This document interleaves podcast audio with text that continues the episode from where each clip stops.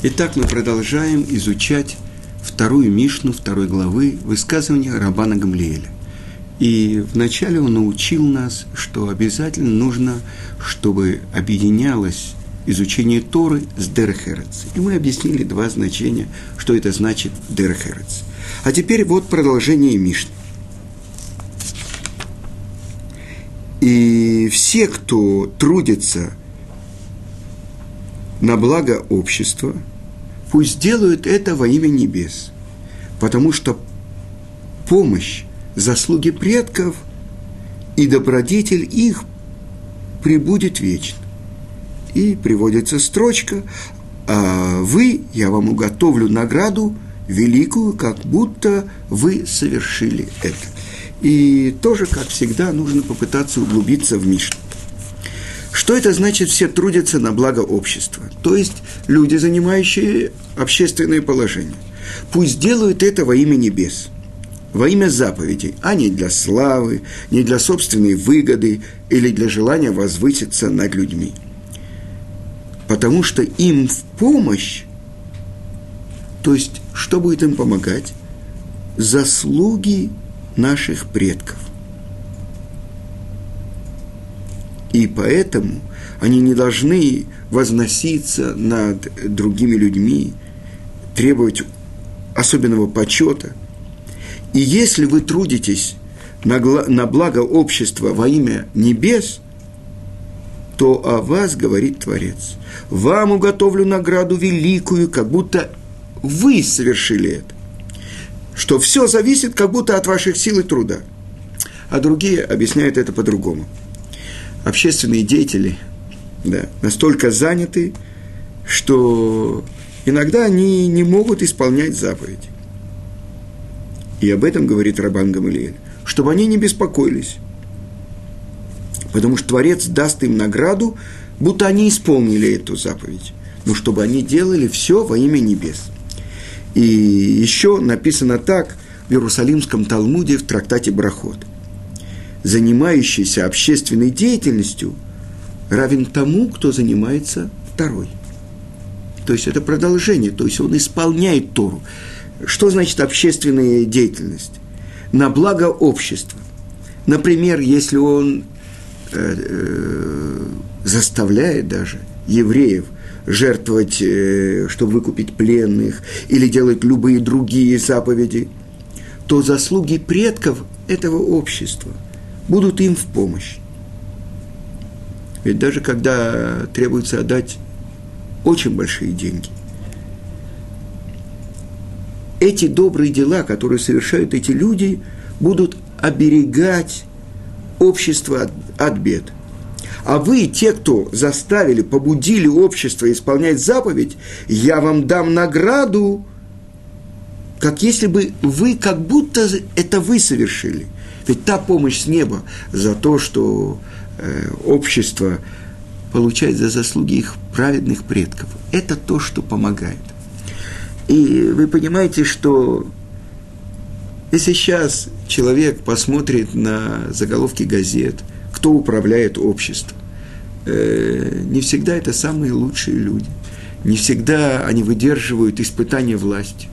Не всегда они могут э, занимать свое место достойно. Это известная история, которую привел э, Магид из Дубна. Один человек пришел в синагогу э, накануне субботы, и вот утром в субботу он видит, вызывает одного человека с того края э, синагоги, другого с этого, с третьего. Ничего не понятно. Важные люди сидят в первом ряду, а вызывают откуда-то буквально с прохода и так далее. После этого он подошел к Габаю и говорит, объясни мне – что это такое? Почему это? Почему это? Почему здесь важные такие люди с большими седыми бородами сидят? Никого не вызвали.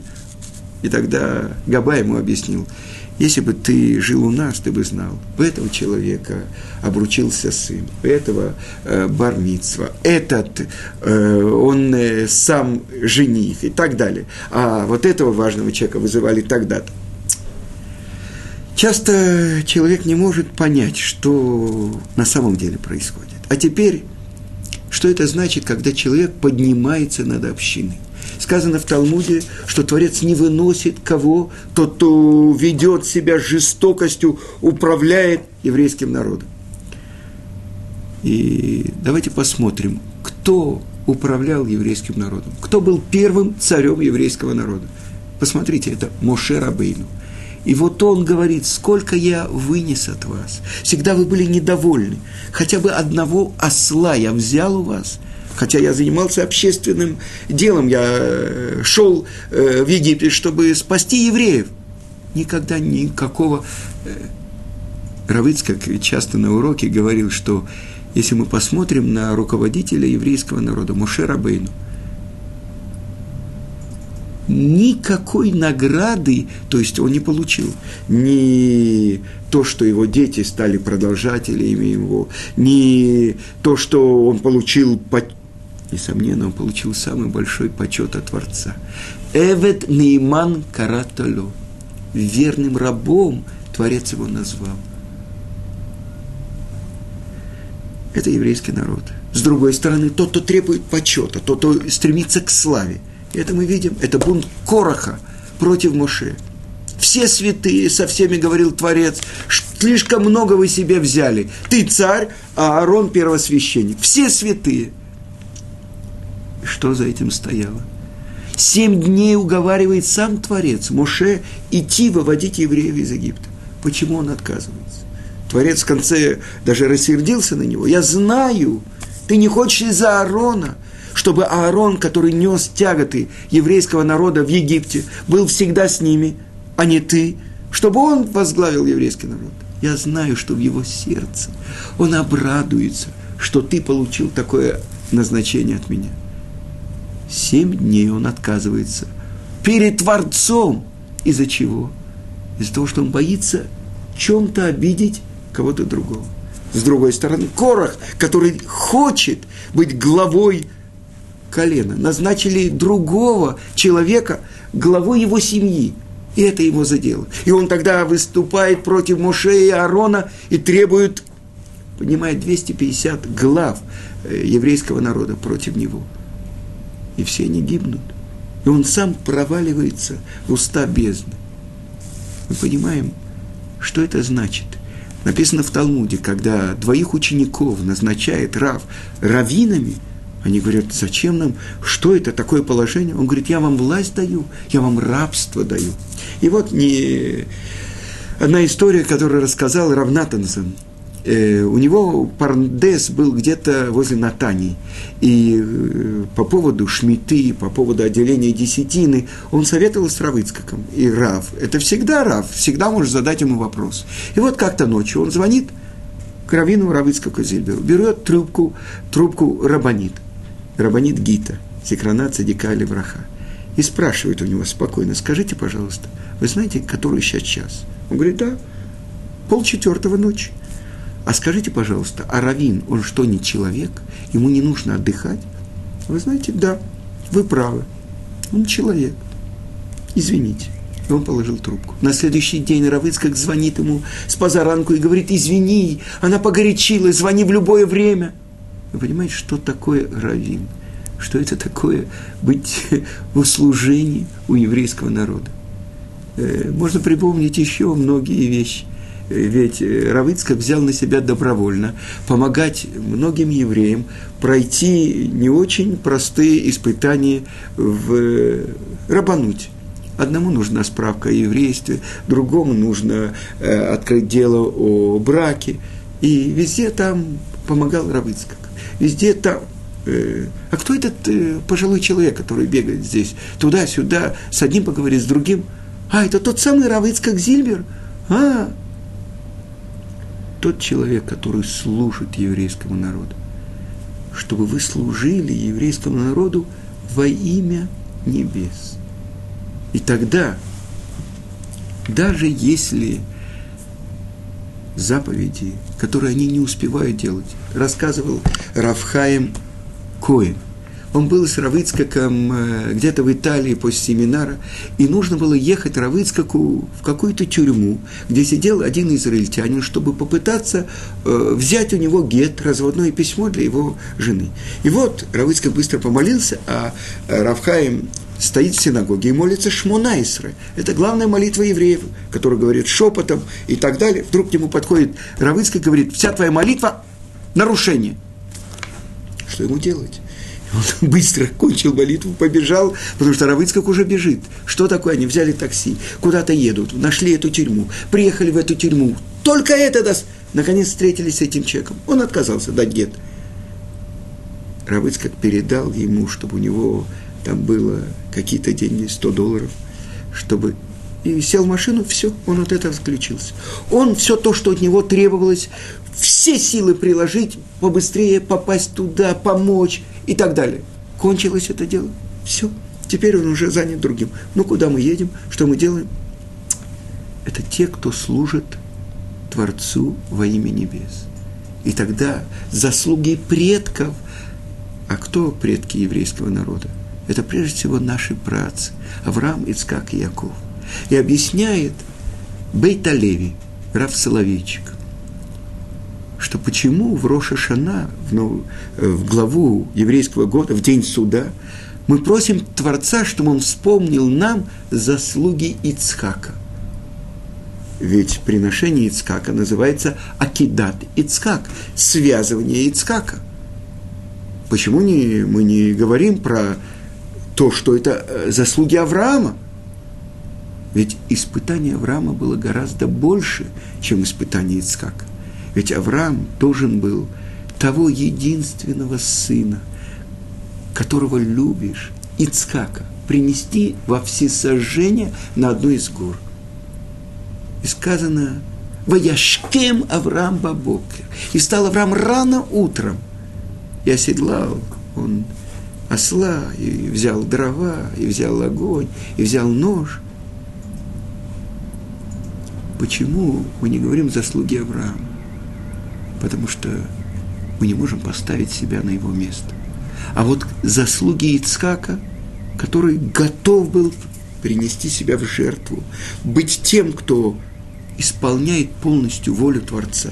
Ведь дальше в строчке написано «Ваилху шнейхем яхдав» и пошли оба вместе – он отдает свою жизнь полностью Творцу. Если в этом твоя воля, нет никакого моего желания. Представьте себе, тот, кто родился у столетнего и девяностолетнего, тот, кто должен был быть самым большим эгоистом, самым большим маменькиным сынком, он полностью свое желание отодвигает перед волей Творца. И это то, что унаследовал еврейский народ. Вы помните, как в Торе называется тот нож, который поднимает Авраам для того, чтобы зарезать Ицкака? Махелит. Не сакин, а махелит. Корень слова охель. Какая связь? Еда. За заслуги этого ножа есть пропитание у всего еврейского народа до протяжения всего времени. Так вот именно заслуга Ицхака – сколько на протяжении всей нашей истории евреи жертвовали своей жизнью ради, ради Творца. Известная история. Вы знаете, что Николай I, и Махшмова Зихро, царь всея земли русской, он как раз и ввел это кантоны и вот эту страшную наказание на еврейский народ, которое называлось кантонисты. Когда маленьких детей хватали, отдавали в кантоны, где их муштровали, учили русскому языку, но главное, хотели оторвать от веры. И вот собралась целая группа еврейских детей, сколько им было лет, наверное, до Бармицу. И вот их выстроили перед рекой, и приехал сам царь, и вот объявляет поп, вы должны все пойти, окунуться, и вы становитесь крестьянами. И вот все эти дети пошли. Сколько их было? Десять, двадцать. И они пошли. И вода дошла им до губ, и дошла до носа. И они сделали еще шаги. И не все осветили имя Творца, и они утонули. Но они не отказались от веры своих отцов. И даже этот палач, Николай I, Николай Палкин, как его даже называют э, учебники истории, даже он смутился. Потому что главное, он хотел оторвать евреев от веры отцов. Так вот, это то, что мы видим. Еврейский народ взял от нашего праца Ицкака вот это самопожертвование ради Творца. И так как э, одна еще история вспоминается мне, большие еврейские раввины, это Рав Ицеле из Воложина, сын Равхайма из Воложина, ученика Вильнинского Гаона, тот, кто открыл первую ешиву в Воложине, чтобы молодые люди не ходили по домам, чтобы не зависели от э, людей, которые должны их кормить, а может, у них самих нет. Он организовал ешиву, чтобы в этом месте они ели, и жили, и спали, и учили главное Тору. Так вот, он и Цемах Цедек, э, один из раввинов Любавич, они приехали в Петербург – чтобы пытаться встретиться с царем, это было уже, может быть, Александр или Александр, скорее, э, первый или третий, чтобы отменить это страшное установление о кантонистах. И тогда не было ни одной синагоги в Петербурге, была одна только маленькая синагога тех кантонистов, которые отслужили 25 лет и уже поселились, им разрешено было поселиться в столице, и они сделали свою синагогу. И вот в самый святой день, в Йом-Кипур, в эту синагогу пришли эти большие раввины. И заключительная молитва этого дня – это молитва Неила. Неила – закрытие, когда закрываются ворота. В этот самый святой день в году, в Йом-Кипур. Кипур – искуплений, но называется Йом Кипурим – искуплений. В день, когда еврейский народ очищается от всех своих грехов, когда скрепляется печатью приговор. В этот день евреи, как, э, знаете, пример приводит э, Мидраш, э, курица, которая э, погрузилась в грязь. И вот она идет на солнце, и вот высыхает вся эта грязь. И вдруг она встрепенулась, все ее перышки очистились, и сброшена вся эта грязь. И она опять чистая и белая. И это то, что говорит Мишна от имени Раби Акивы. Ашрейхем Исраэль. Счастлив ты, народ Израиля. Кто очищает тебя? И перед кем вы очищаетесь? А вину Шебашамай. Творец наш, который на небесах. Миква Израиль, очистительный бассейн для всего Израиля. Сам Творец очищает нас. И вот единственный день в году, когда у нас пять молитв. В субботы у нас три молитвы в день. Э, четвертое – это Мусав. Э, в новомесячье, в праздники. А в Йом-Кипур, который называется суббота-суббот – у нас пять молитв. И последняя завершающая молитва, она называется Нила, перед закрытием ворот. И объясняют наши мудрецы, что весь месяц Илюль, месяц Чувы, месяц раскаяния, и десять грозных дней от Рошашина до Йом-Кипура, все эти сорок дней, они как соединяются в этот пик последней молитвы. Нила – и в этот день еврейский народ в полный голос говорит то, что говорят ангелы на небесах. То, что в течение всего года мы говорим только шепотом. Барух Шем Квот Малхусол и Уламбает, что было благословенно слава Его Царства во веки веков. Потому что в этот день мы как ангелы. Мы в белых одеждах, мы не едим, не пьем, не надеваем кожаную обувь, не умощаемся, запрещена нам супружеская близость. Единственное наше желание очиститься перед Творцом и приблизиться к Нему. И вот еврейские мудрецы предложили, чтобы один из мудрецов был тем, кто будет вести эту общественную молитву. Но старые кантонисты вдруг возразили. Они сказали, для нас это большой почет, чтобы один из уважаемых раввинов был посланником общины во время этой молитвы, но мы хотим, чтобы молился ее вот этот пожилой кантонист. Равины удивились. И тогда солдаты сказали, можно мы попросим его, чтобы он поднял свою рубаху, и вы увидели его спину. И он начал немножко отнекиваться, но они его попросили, и он поднял свою рубаху. И мудрецы увидели глубокие рубцы, которые сполосовали всю его спину. И солдаты объяснили, вот это то, что он вынес, чтобы не отказаться от своей веры. И тогда раввины сказали, несомненно, он осветил имя Творца, и именно он должен молиться эту завершающую молитву Наила. И обычно принято, что перед этой молитвой обычно это Рав говорит несколько слов – и вот этот э, старый кантонист, немножко, немножко смущаясь, вышел вперед и сказал, обычно человек просит о трех вещах. О пропитании, о заработке, о здоровье и о своих детях. Мы провели 25 лет на царской службе – и многие из нас уже не могут жениться.